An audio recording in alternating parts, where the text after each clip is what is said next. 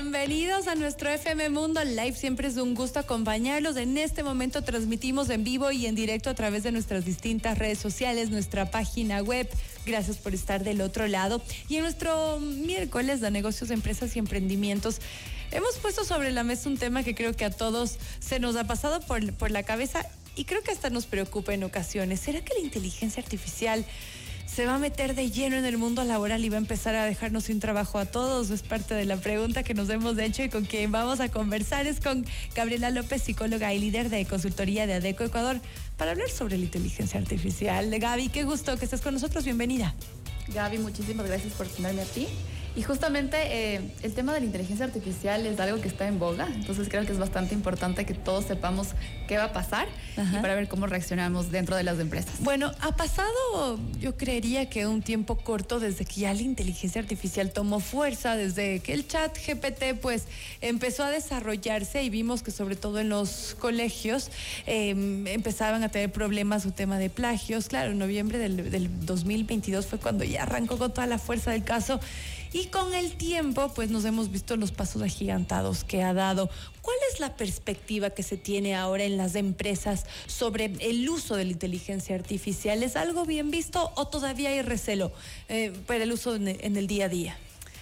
Es muy importante eh, mencionar que mientras tuvimos el boom del chat GPT, las empresas empezaron a adoptar estas nuevas técnicas y no solo los líderes de las empresas, sino también las personas que están a cargo de los procesos, justamente dándose cuenta que herramientas como ChatGPT nos ha dado esta facilidad de optimizar tiempo. Entonces ahora las empresas están muy interesadas no solo en implementar estos procesos dentro del día a día, sino también en poder eh, buscar estas nuevas herramientas que ayuden en optimizaciones de procesos y de recursos. Entonces es bien visto, se está adoptando. Ahí la pregunta es, ¿hasta dónde se le puede dar espacio a la inteligencia artificial y dónde entra el trabajo de nosotros los humanos? Porque yo creo que confiar al 100% sería un error garrafal. Correcto. Pensemos que los seres humanos tenemos capacidades que de pronto y la inteligencia artificial no va a lograr replicar. De pronto y la parte técnica sí puede que replique, pero temas como liderazgo, trabajo en equipo, un manejo de empatía con los equipos es algo que no va a sustentar. Entonces, de pronto y tenemos que pensar que la inteligencia artificial es una herramienta, pero no va a ser un tema de que nos va a reemplazar a nosotros como seres humanos. De acuerdo, es chistoso. Hace unas dos o tres semanas en el noticiero donde yo trabajo, se, presentamos a un nuevo presentador que tiene su espacio y es hecho con inteligencia artificial y aparece una vez a la semana y todo el mundo me comentaba, se van a quedar sin trabajo. Pero justamente eh, me adapto a lo que tú dices, ¿no? Es cierto, puede, podrá una máquina hacer ciertas cosas técnicas, pero creo que lo que hacemos los humanos en el tema de cierto análisis, de poner emocionalidad, em, del trabajo en equipo es algo que no se puede igualar. Ahora, ¿Cómo utilizar de manera adecuada la inteligencia artificial? Porque hay mucha gente que dice, no, no me gusta, no quiero, o tal vez siente que está haciendo trampita cuando usa la misma. Y yo considero que no es una trampita, porque es una herramienta que existe. Un poco lo relaciono como con el Google. Cuando apareció, era, es muy fácil buscar en Google en lugar de meternos en una biblioteca que nos tomaría más tiempo trasladarnos, buscar el libro y tal. Yo creo que podría ser algo así lo de lo que pasó ahora con la inteligencia artificial, ¿no? Tal cual. Nosotros tenemos que ver a la inteligencia artificial como un aliado estratégico. ¿Sí? No tendremos que verlo como algo que nos va a quitar una plaza de trabajo, sino algo que nos va a dotar de conocimiento que quizás es mucho más fácil obtenerlo de forma inmediata que hacer un análisis, que hacer una investigación más extensa, que nos va a tomar más tiempo.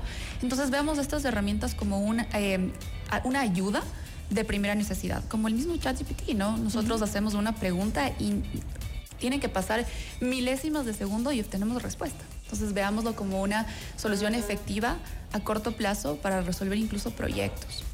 Ahora, en las, en las empresas em, mucho se, hace temas como de, hacer una evaluación, de, revisar datos, em, de tal vez hacer ciertas comparaciones, pero con el chat GPT se pueden hacer muchas cosas más, inclusive tablas, gráficos que ya poco a poco se está desarrollando en ciertas, en ciertas, eh, para ciertas áreas de, de trabajo ¿Cómo se puede adaptar de manera adecuada la inteligencia artificial para quienes nos, eh, nos escuchan, no la usan, o muchas empresas que dicen, no, no, en esta empresa no se puede usar? ¿Cuáles recomendaciones podrías dar tú?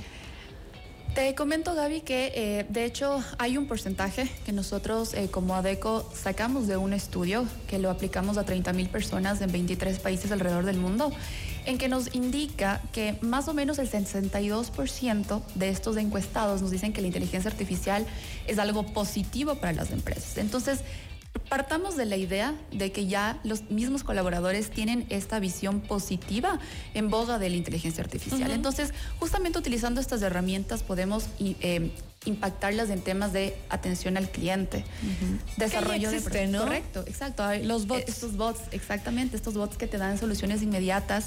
O incluso cuando tú quieres eh, resolver algún problema con eh, alguna gerencia con otra área, puedes canalizar la inteligencia artificial para poder gestionar riesgos también. Entonces, podemos aplicarlo en cualquier aspecto empresarial, desde, como digo, un chat GPT hasta la implementación de un bot. Ahora, ¿cuáles podrían ser los trabajos que sí podrían estar tambaleando con la aparición de la inteligencia artificial? Yo creo que eh, lo veo mucho a la inteligencia artificial como un asistente personal. Tal vez y ese tipo de, trabajos estarían en riesgo. ¿Cuáles otros? Hay dos eh, áreas importantes que no sé si llamarlas en riesgo, pero sí pueden estar em, viéndose un poco retadas frente a inteligencia artificial. Uno son las eh, call centers, que es atención al cliente, y número dos, marketing, justamente porque ahora la inteligencia eh, artificial al replicar estos comportamientos, estos modelos, de hecho así es como se alimenta y así es como crece, ¿no? Eh, tienes más facilidad de que te haga publicidad, más facilidad de que te dé ideas eh, de marketing. Entonces, Toda una campaña te hace segundos. De pronto, y esas dos carreras son las que más eh, pueden verse retadas por la inteligencia artificial. ¿Y qué vuelta se le podría dar? Porque seguro quienes nos escuchan dicen, no, ¿y ahora qué voy a hacer? Tal vez y especializarse en ciertas áreas o aprovechar de esta herramienta, porque mucho hemos hablado de que un experto en un área puede hacer uso de la inteligencia artificial para hacer un prompt adecuado, un prompt nos referimos a, al texto que introducimos de la inteligencia artificial para que em, haga, haga la tarea que le estamos pidiendo. Y claro, mientras más conocimiento tienes y mientras más técnico eres, puedes dar un prompt más adecuado y de, este, de esta forma el trabajo será mucho mejor que si alguien que no tiene conocimiento del tema lo hace. Correcto. Y ahí viene mucho de la mano el tema de la autocapacitación que debemos tener como profesionales, no quedarnos de pronto con el título que actualmente tenemos, sino ir más allá. Antes teníamos esta creencia de que si es que eres, por ejemplo, un psicólogo organizacional, tu maestría debería ser en psicología organizacional, pero pensemos que ahora se viene todo un tema de transformación digital, inteligencia artificial, entonces mejor volquémonos nosotros también como profesionales a buscar estas carreras eh, que van acorde a innovación, a tecnología.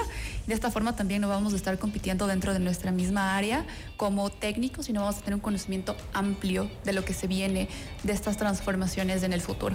Excelente. Pues bien, así es que ya saben, no, no teman porque está aquí la inteligencia artificial, sino más bien aprovechenla como la herramienta que es, sáquenle provecho, eh, aprovechen su tiempo también eh, para para desarrollarlo en otras tareas, en, temas que, como lo, lo, ha dicho nuestra invitada, en temas que la inteligencia artificial no lo puede hacer. ¿Alguna recomendación adicional, Gaby?